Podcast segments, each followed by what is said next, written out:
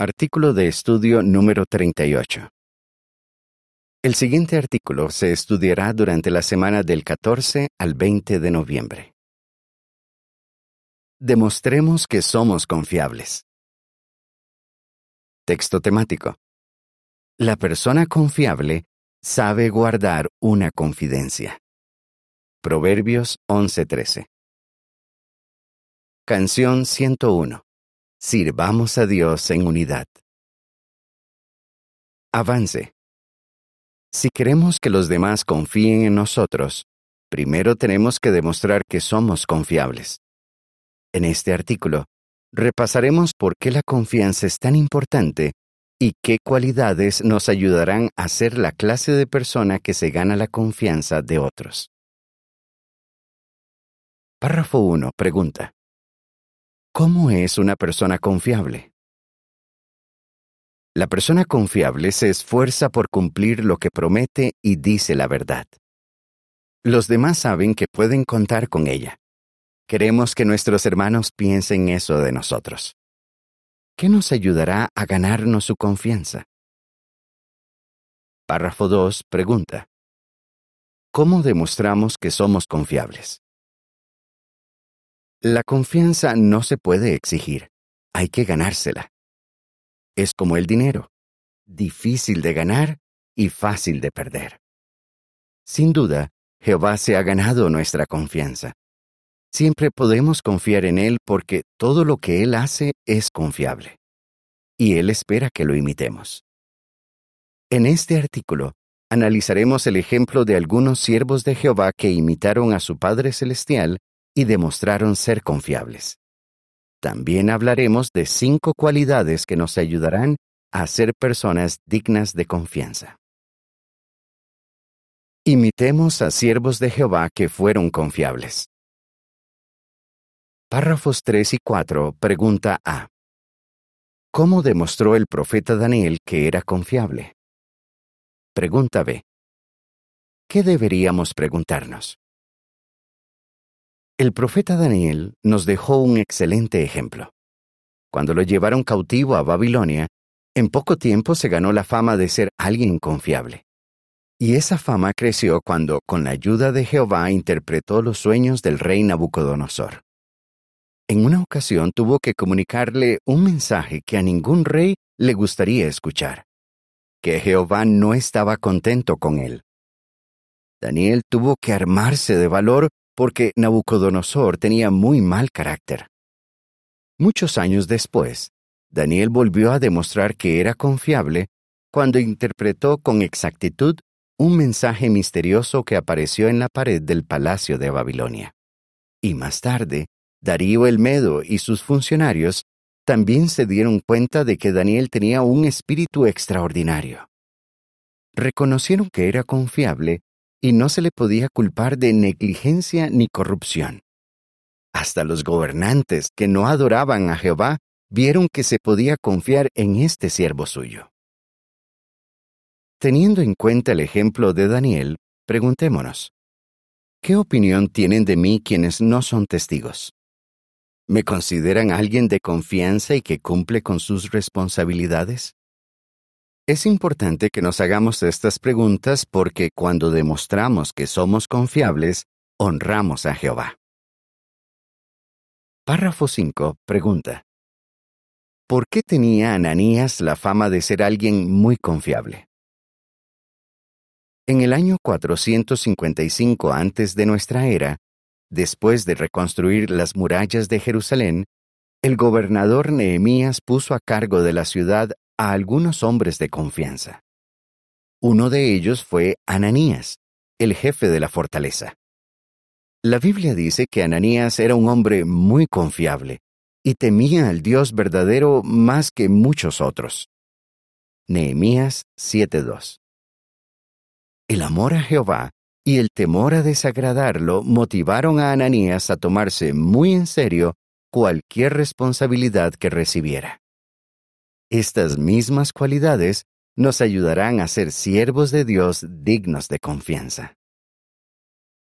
El comentario de la imagen para este párrafo dice, Nehemías escogió a hombres de confianza para que atendieran tareas importantes. Párrafo 6 pregunta. ¿Cómo demostró Tíquico que era un amigo confiable del apóstol Pablo? Veamos el ejemplo de Tíquico, un compañero de confianza del apóstol Pablo. Cuando Pablo estuvo bajo arresto domiciliario, contó con la ayuda de Tíquico y dijo que era un fiel ministro en el Señor. Efesios 6, 21 y 22. No solo confió en él para que les llevara las cartas a los hermanos de Éfeso y Colosas, sino también para que los animara y los consolara. Tíquico nos hace pensar en los hombres fieles y confiables de nuestros días que atienden nuestras necesidades espirituales. Párrafo 7 pregunta. Qué buen ejemplo nos dan los ancianos y los siervos ministeriales de nuestra congregación.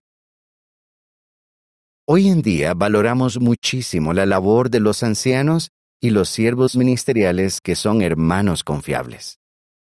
Igual que Daniel, Ananías y Tíquico se toman en serio sus responsabilidades. Por ejemplo, cuando vamos a la reunión de entre semana, estamos seguros de que se habrán asignado todas las partes del programa. Y los ancianos agradecen mucho que los hermanos y las hermanas se preparen bien y presenten sus asignaciones. Además, cuando invitamos a nuestros estudiantes de la Biblia a la reunión del fin de semana, no nos preguntamos si se habrá invitado a un orador para el discurso público. Por otro lado, confiamos en que tendremos las publicaciones necesarias para predicar. Sin duda, sentimos que estos hermanos fieles nos cuidan muy bien y le damos las gracias a Jehová. Pero, ¿cómo podemos demostrar que nosotros somos confiables? Sepamos guardar los asuntos confidenciales. Párrafo 8 pregunta. ¿Cómo demostramos equilibrio al interesarnos por los demás? Queremos a nuestros hermanos y nos preocupamos por lo que les pasa, pero debemos ser equilibrados y respetar su vida privada. En la congregación cristiana del siglo I, había personas que eran chismosas, se metían en asuntos ajenos y hablaban de cosas que no debían. De seguro que no queremos ser así. Imaginemos que alguien nos habla de un asunto personal dando por hecho que va a quedar entre nosotros. Por ejemplo, una hermana nos dice que tiene un problema de salud o que está pasando por alguna otra prueba, y nos pide que no se lo contemos a nadie. Está claro que debemos respetar sus deseos. Proverbios 11:13 dice, El calumniador anda por ahí revelando conversaciones confidenciales pero la persona confiable sabe guardar una confidencia. ¿En qué otras situaciones es importante que sepamos guardar una confidencia? La nota a pie de página dice, Si nos enteramos de que alguien de la congregación ha cometido un pecado grave, debemos animarlo a pedirles ayuda a los ancianos. Si no lo hace, debemos hablar nosotros con ellos por lealtad a Jehová y a la congregación. Fin de la nota. Párrafo 9 pregunta. ¿Cómo pueden demostrar los miembros de la familia que son confiables? En la familia. Todos los miembros de la familia deben mantener en privado ciertos asuntos de la casa. Por ejemplo, puede que un esposo piense que una costumbre de su esposa es un tanto graciosa. ¿Verdad que no hablaría de eso con otras personas? Por supuesto que no. Como la ama, nunca quiere hacer algo que la avergüence o hiera sus sentimientos. Los padres deben recordar que a los adolescentes les gusta que los traten con respeto. Por eso no los humillarían contándoles sus errores a otras personas. Y los niños tienen que aprender a ser discretos, a no contar cosas que pudieran avergonzar a alguien de la familia. Si todos hacen lo posible por mantener en privado los asuntos de la casa, la familia estará más unida. Párrafo 10 pregunta. ¿Cómo se comporta un verdadero amigo? Con los amigos. Casi todo el mundo necesita desahogarse con un buen amigo en algún momento de su vida. A veces eso es difícil. Quizás no estemos acostumbrados a hablar con nadie de nuestros sentimientos más profundos. Y si nos atrevemos a hacerlo y luego nos enteramos de que nuestro amigo les contó a otros lo que le dijimos, nos sentimos muy mal. En cambio, cuánto agradecemos contar con alguien que sepa guardar una confidencia es un verdadero amigo. Proverbios 17:17 17 dice, El verdadero amigo ama en todo momento y es un hermano en tiempos de angustia. Párrafo 11, pregunta A. ¿Cómo demuestran los ancianos y sus esposas que son confiables? Pregunta B. ¿Qué aprendemos de un anciano que trata un asunto confidencial y luego está con su familia? en la congregación. Los ancianos que saben guardar una confidencia son como un refugio contra el viento para sus hermanos. Sabemos que podemos hablar con ellos de cualquier cosa con la confianza de que no contarán lo que les digamos. No los presionamos para que nos digan cosas que deben mantener en privado. Además, valoramos mucho a las esposas de los ancianos porque ellas no tratan de sacarles información confidencial. En realidad, es una bendición que los ancianos no comenten con sus esposas los asuntos personales de los hermanos. La esposa de un anciano dijo, Agradezco que mi esposo no me cuente nada sobre los hermanos que atiende en las visitas de pastoreo o sobre los que necesitan ayuda espiritual. No me dice ni sus nombres. Valoro que no me cargue con cuestiones en las que no puedo hacer nada. Así puedo tratar a todos los hermanos con naturalidad. Y sé que cuando le cuento algún problema o cómo me siento, no se lo dirá a nadie. Como es lógico, todos queremos tener la fama de ser confiables. Veamos cinco cualidades que nos ayudarán a lograrlo. La imagen para este párrafo muestra que un anciano no le cuenta a su familia un asunto confidencial que tuvo que atender con otro anciano. El comentario dice, Los ancianos no le cuentan a su familia asuntos confidenciales. Cultivemos cualidades que nos ayuden a ser confiables. Párrafo 12. Explique por qué el amor es la base de la confianza. El amor es la base de la confianza. Jesús dijo que los dos mandamientos más importantes son amar a Jehová y amar al prójimo. Mateo 22, 37 a 39. Como amamos a Jehová, queremos ser como Él, que es la persona más confiable que existe. Por ejemplo, el amor a nuestros hermanos nos impulsa a no divulgar sus asuntos personales. Jamás revelemos nada que pudiera herirlos o avergonzarlos.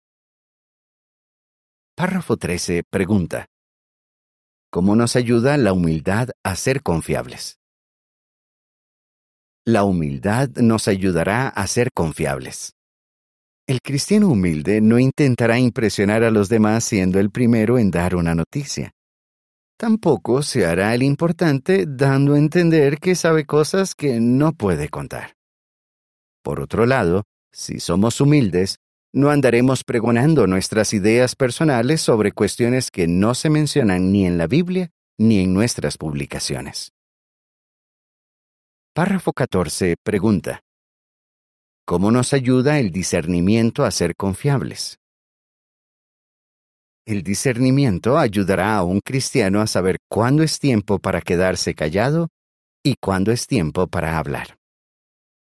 En algunos lugares existe el refrán, la palabra es plata y el silencio es oro.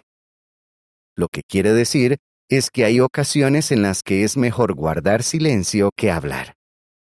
Con razón, Proverbios 11:12 dice, El que tiene auténtico discernimiento se mantiene callado. Veamos el ejemplo de un anciano de experiencia al que con frecuencia le piden que ayude a otras congregaciones a atender asuntos difíciles. Otro anciano dice lo siguiente sobre él. Siempre tiene mucho cuidado, y no cuente información confidencial de otras congregaciones. Gracias a su discernimiento, este anciano de experiencia se ha ganado el respeto de los ancianos de su congregación, pues saben que él no va a divulgar asuntos confidenciales. Párrafo 15. Explique con un ejemplo cómo nos ayuda la honradez a ganarnos la confianza de los demás. La honradez es otra cualidad que nos ayuda a ser confiables. Como las personas honestas siempre dicen la verdad, es fácil confiar en ellas. Por ejemplo, imaginemos que un hermano quiere mejorar su manera de dar discursos. Así que le pide a un amigo que lo escuche y le diga en qué puede mejorar. ¿A quién acudiría? ¿A alguien que le diga lo que quiere oír o a alguien que es honesto y que amablemente le dirá la verdad? La respuesta está clara. La Biblia dice, es mejor la corrección expresada que el amor oculto. Las heridas causadas por un amigo son fieles. Proverbios 27, 5 y 6. Las observaciones honestas de un amigo pueden ser difíciles de aceptar al principio, pero a la larga nos harán mucho bien. Párrafo 16 pregunta. ¿Cómo muestra Proverbios 10:19 que es muy importante tener autocontrol? El autocontrol es muy importante si queremos ganarnos la confianza de los demás. Esta cualidad nos ayuda a mordernos la lengua cuando sentimos la tentación de divulgar una confidencia. Proverbios 10:19 dice, cuando se dicen muchas palabras, es inevitable pecar, pero el que les pone freno a sus labios actúa con prudencia. Algo que puede poner a prueba nuestro autocontrol son las redes sociales. Si no tenemos cuidado, podríamos revelar sin querer información confidencial a muchísimas personas. Y una vez que enviamos esa información, no podemos controlar cómo se usará ni deshacer el daño que pueda causar. El autocontrol también nos ayuda a guardar silencio cuando nuestros enemigos tratan de engañarnos, para que les contemos cosas que pueden poner en peligro a nuestros hermanos. Esto podría ocurrir si la policía nos interroga en un país donde nuestra obra está prohibida o restringida. En esta y otras situaciones nos puede ayudar poner en práctica este principio mantendré mi boca tapada con un bozal. Salmo 39.1 Debemos ser confiables con nuestros familiares, con nuestros amigos, con nuestros hermanos y con cualquier otra persona. Y para esto es imprescindible que tengamos autocontrol. Párrafo 17 pregunta. ¿Qué podemos hacer todos para que haya un ambiente de confianza en la congregación? Estamos muy agradecidos de que Jehová nos haya invitado a formar parte de una familia de hermanos que se quieren y son confiables.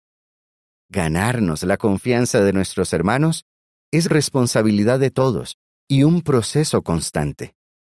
Si cada uno se esfuerza por mostrar amor, humildad, discernimiento, honradez y autocontrol, pone su granito de arena para que haya un ambiente de confianza en la congregación. Imitemos el ejemplo de nuestro Dios Jehová y sigamos demostrando que somos dignos de confianza. ¿Qué respondería?